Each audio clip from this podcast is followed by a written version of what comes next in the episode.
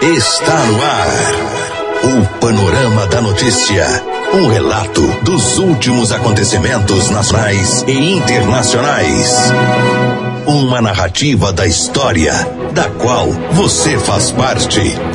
Olá, bom dia. Eu sou Silvano Arruda e a partir de agora o noticiário de Rio Paranaíba, da região do Brasil e do mundo, nesta quarta-feira, 22 de maio, ano 2019. Muito bom dia, eu sou Raquel Marim. A fase da lua é cheia e a estação do ano é outono. Nesta edição do Panorama da Notícia, você vai saber que.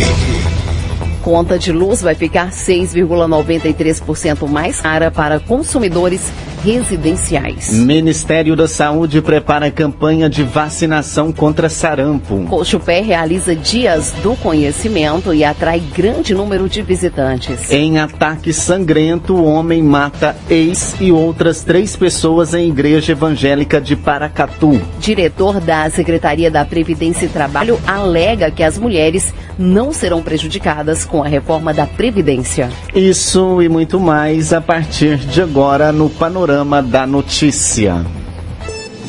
A pessoa bem informada está à frente de seu tempo. Está no ar o Panorama da Notícia.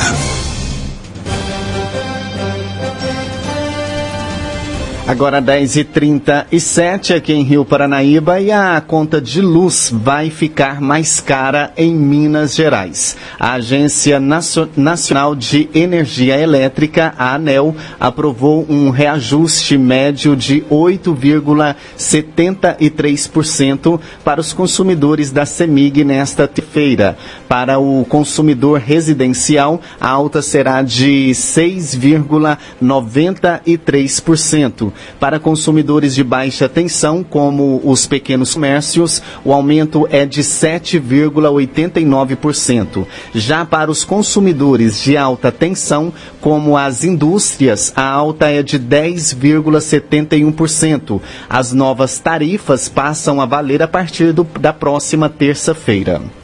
A justificativa para o reajuste, ainda conforme a ANEL, é o impacto causado pelo aumento dos custos na aquisição de energia, como, por exemplo, a usina hidrelétrica de, Ita de Itaipu, que é precificada em dólar.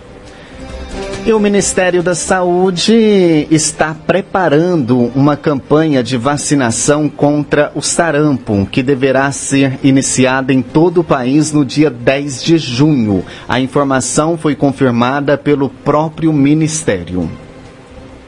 Neste ano, o Ministério já confirmou 83 casos de sarampo no país, sendo 43 deles no Pará, 27 em São Paulo, 4 no Amazonas, 3 em Santa Catarina, 3 em Minas Gerais, 2 no Rio de Janeiro e 1 em Roraima. Desse total, 27 são autóctonos e todos eles de residentes no Pará. Os demais casos foram importados de outro país ou ainda não foi possível identificar a fonte de infecção. De janeiro a maio do ano passado, o Ministério havia notificado 117 casos de sarampo no país, com dois óbitos. Segundo o Ministério, o governo federal estabeleceu a cobertura vacinal como meta prioritária da gestão de saúde no país. Nessa agenda de prioridades, o Ministério lançou em abril o movimento Vacina Brasil, buscando reverter o quadro de queda das coberturas vacinais no país dos últimos anos. Agora 10h39, a Cochupé, Cooperativa Regional de Cafeicultores em Guaxupé Limitada, núcleo de Rio Paranaíba, realizou na manhã dessa terça-feira um evento denominado Dias do Conhecimento, voltado para orientar cooperados e ajudá-los no dia a dia. Esse evento acontece todos os anos em todos os núcleos da cooperativa e nessa edição contou com a presença de palestrantes como Edson Guerreiro de Guaxupé e Leon, que é representante do Sebrae. Os visitantes puderam conferir vários estandes de empresas parceiras como Solo Fértil, Maquilta, Café Brasil, IF, entre outras. A programação aconteceu durante toda a manhã e ao meio-dia, cooperados e visitantes puderam degustar um delicioso almoço. A Coonchupé atua no município desde 1997, comprando e vendendo café de boa qualidade. Aproximadamente 200 cooperados compareceram ao núcleo da cooperativa para expandir seus conhecimentos e fazer novas parcerias. Ainda na ocasião foram recolhidos mantimentos não perecíveis que serão entregues à Casa de Repouso e à APAI aqui de Rio Paranaíba. Atualmente, a Cuxupé possui mais de 14 mil cooperados recebendo café, produzindo em mais de 200 municípios de sua área de ação, localizada nas regiões do sul de Minas, Cerrado Mineiro e Vale do Rio Pardo, no estado de São Paulo. A Cochupé também possui projetos como torrefação própria, auxílio na produção e comercialização de milho, fábrica de rações,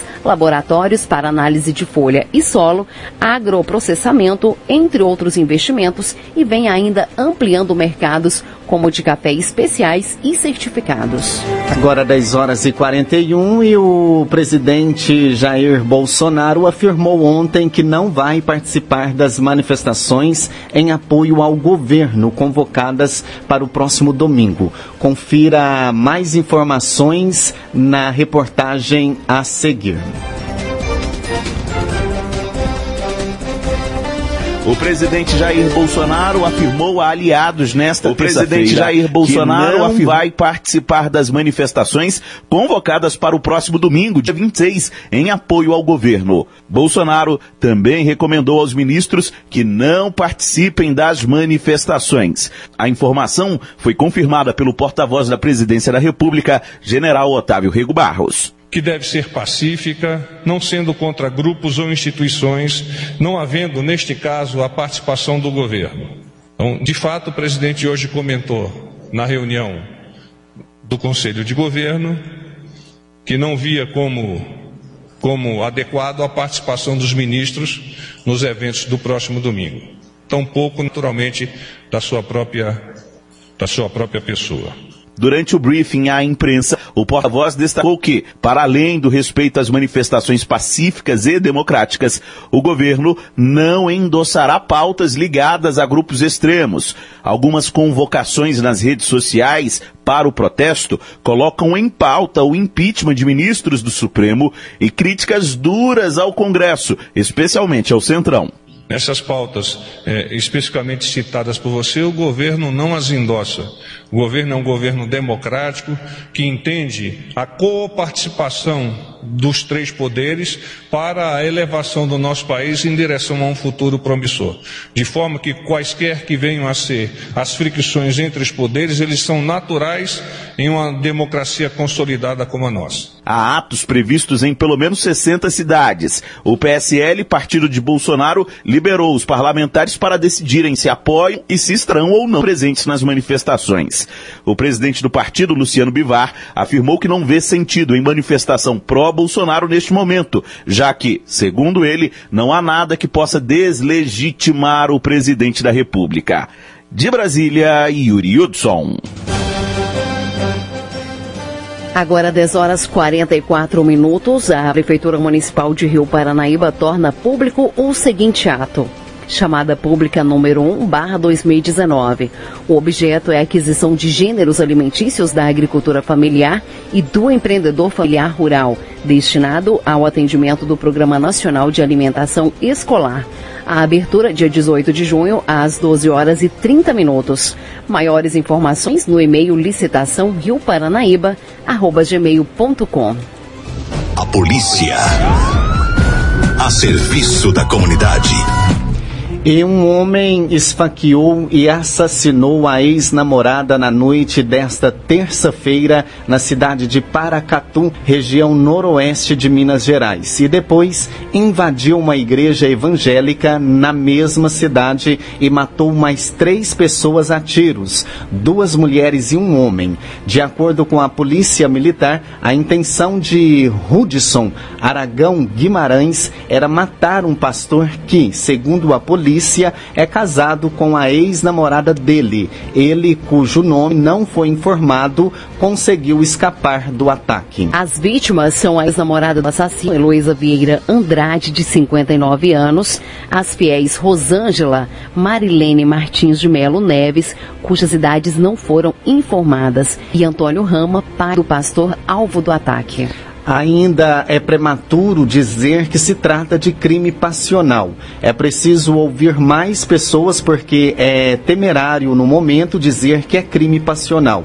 As pessoas que estavam no local disseram que o pastor vinha sendo ameaçado por ele há algum tempo. Nossa linha de investigação é descobrir a motivação e o porquê ele tinha essa desavença fazia essas ameaças contra o pastor, disse aí o delegado Marcelo.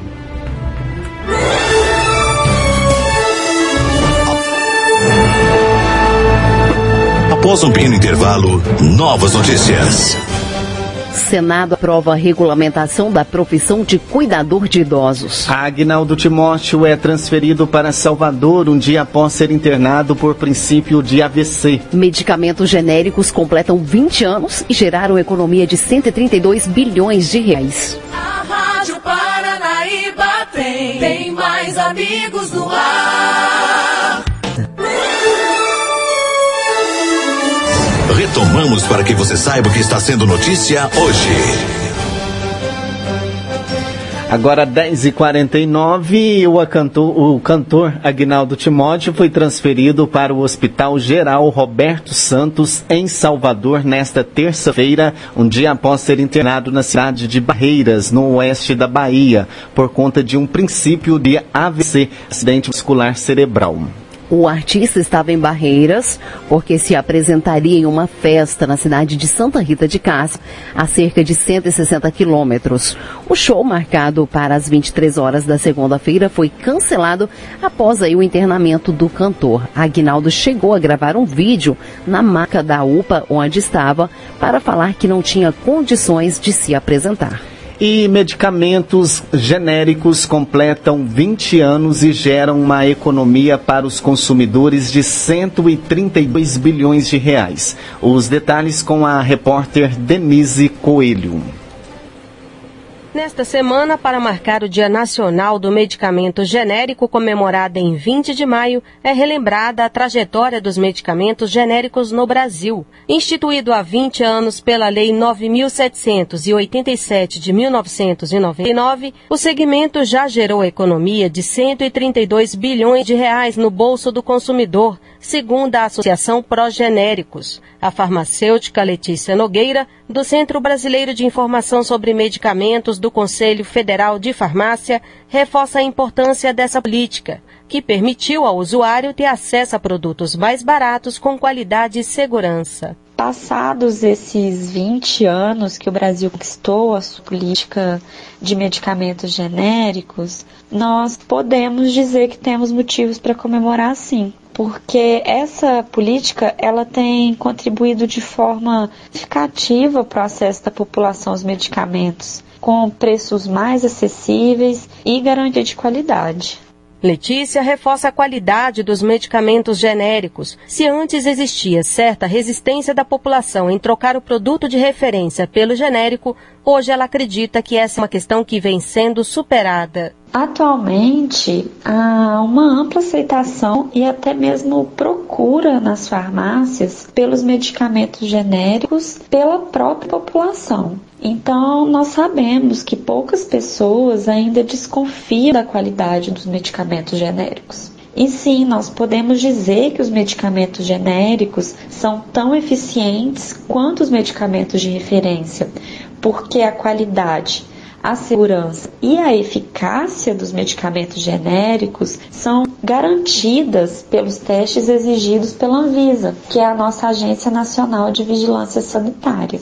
Cabe ao farmacêutico fazer a intercambiabilidade do produto de referência pelo genérico. Ele pode sugerir a substituição ou a intercambiabilidade de medicamentos de referência por medicamentos genéricos. Cabe também ao profissional farmacêutico orientar o uso correto desses medicamentos. Como desafios para o avanço dos genéricos no Brasil, a farmacêutica cita como necessários a ampliação da lista de medicamentos genéricos para que possam abranger o maior número de classes terapêuticas, ainda a inclusão de medicamentos para doenças negligenciadas e o aumento de investimentos na indústria nacional para a produção de medicamentos genéricos. Saúde. Um serviço do Conselho Federal de Farmácia. De Brasília, Denise Coelho. Agora 10 horas e 53 e a reforma da Previdência tem preocupado principalmente sobre as, as aposentadorias das mulheres. O diretor da Secretaria da Previdência e Trabalho alega que as mulheres não serão prejudicadas. Confira. Uma das dúvidas sobre a nova Previdência diz respeito ao impacto na aposentadoria das mulheres. Segundo o diretor da Secretaria de Previdência e Trabalho, Leonardo Rangel, a proposta em discussão não prejudica as mulheres. De forma alguma. O diferencial de idade para a aposentadoria que hoje existe, de 5 anos, continuará existindo, só que agora se reduzirá para 3 anos. A mulher continuará podendo se aposentar antes que o homem. Leonardo Rangel explica que a proposta de reforma da Previdência cria uma relação de justiça para a contribuição de trabalhadores de menor renda. Um dos princípios da nova Previdência é que todos os trabalhadores terão que trabalhar um pouco mais, terão que contribuir um pouco mais de tempo para o sistema. Mas um dos outros princípios também é: os trabalhadores de maior rendimento vão contribuir com mais e os trabalhadores de salários mais baixos vão contribuir com menos. Logo, os trabalhadores de menor rendimento pagarão menos com a nova Previdência. O governo está fazendo um esforço concentrado para esclarecer pontos da reforma. Essa semana lançou a campanha Previdência Pode Perguntar, que reúne no site brasil.gov.br barra Nova Previdência várias perguntas e respostas sobre a proposta em discussão no Congresso Nacional. De Brasília, Alexandra Fiore. Agora 10 e 55 o plenário do Senado aprovou nesta terça-feira, dia 21, o projeto de lei da Câmara PLC 11/16, que regulamenta a profissão de cuidador de idosos crianças, pessoas com deficiência ou doenças raras. A matéria segue para sanção presidencial. O projeto estabelece que esses profissionais deverão ter um ensino fundamental, completo e curso de qualificação na área, além de idade mínima de 18 anos, bons antecedentes criminais e atestados de aptidão física e mental. A atuação do cuidador poderá se dar em residências, comunidades ou instituições. O texto proíbe que profissionais administrem medicamentos que não sejam aí por via oral e sem orientação médica. A atividade do cuidador poderá ser temporária ou permanente, individual ou coletiva, visando a autonomia e independência da pessoa atendida.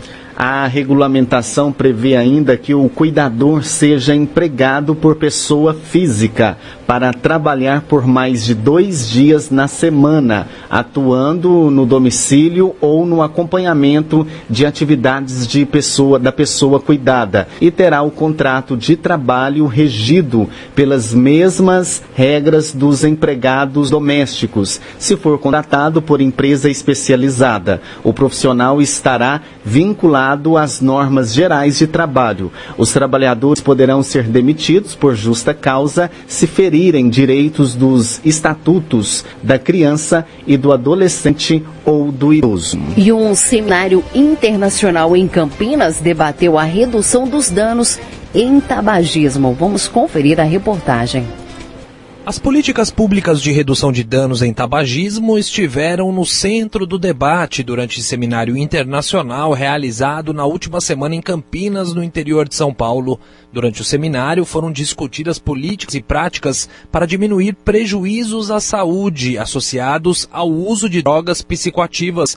Entre esses procedimentos estão a regulamentação e a utilização de dispositivos como cigarros eletrônicos e produtos de tabaco aquecido, que têm a comercialização ainda proibida no Brasil A professora Mônica Gorgulho, psicóloga clínica e ex-presidente da Rede Brasileira de Redução de Danos, está preocupada com os novos rumos das políticas de drogas no país. Nós trabalhamos durante décadas para conseguir os avanços que garantiam o respeito ao usuário de droga, ao dependente químico e tal. Numa má compreensão do que significa esse respeito ao indivíduo usuário de drogas e, e dependente químico, a nova proposta de drogas e a nova política de drogas pretende tirar a proposta da redução de danos, que significa ter esse contato individual, pessoal, respeitoso com aquele outro, que, entre outras coisas, é também um usuário de drogas. Na Europa, as políticas de redução de danos estão mais consolidadas. O diretor executivo da agência Piaget para o Desenvolvimento, José Queiroz, relatou a experiência portuguesa.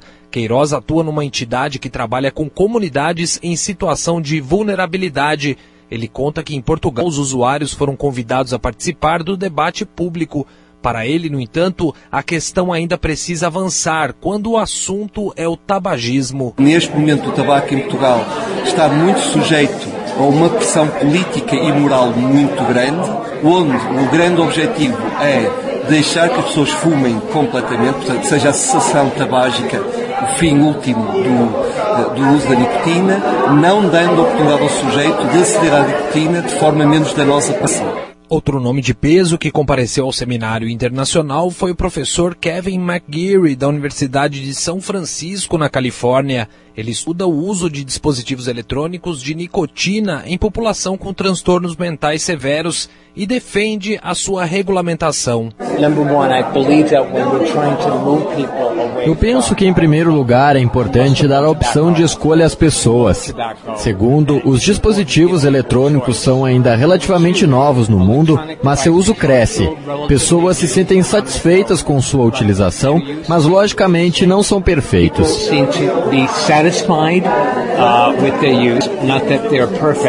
Para o cardiologista do Hospital Israelita Albert Einstein, Dr. Pedro Farsky, é importante calcular o risco do uso de cigarros eletrônicos entre os jovens, mas ele também ressaltou a importância desse tipo de equipamento para reduzir danos entre fumantes. Em 100% dos tabagistas, a gente tenta a interrupção, mas muitos pacientes permanecem fumando apesar de todas as medicações, conversas e tentativas de interrupção. E o cigarro eletrônico, como em estudos iniciais mostra uma redução de mais de 90% da emissão de substâncias tóxicas, eles têm um potencial de redução de danos desses pacientes. O seminário internacional foi realizado pelo IPADES e a Faculdade São Leopoldo Mandic, com o apoio da Philip Morris, de Campinas, Wellington Mesquita.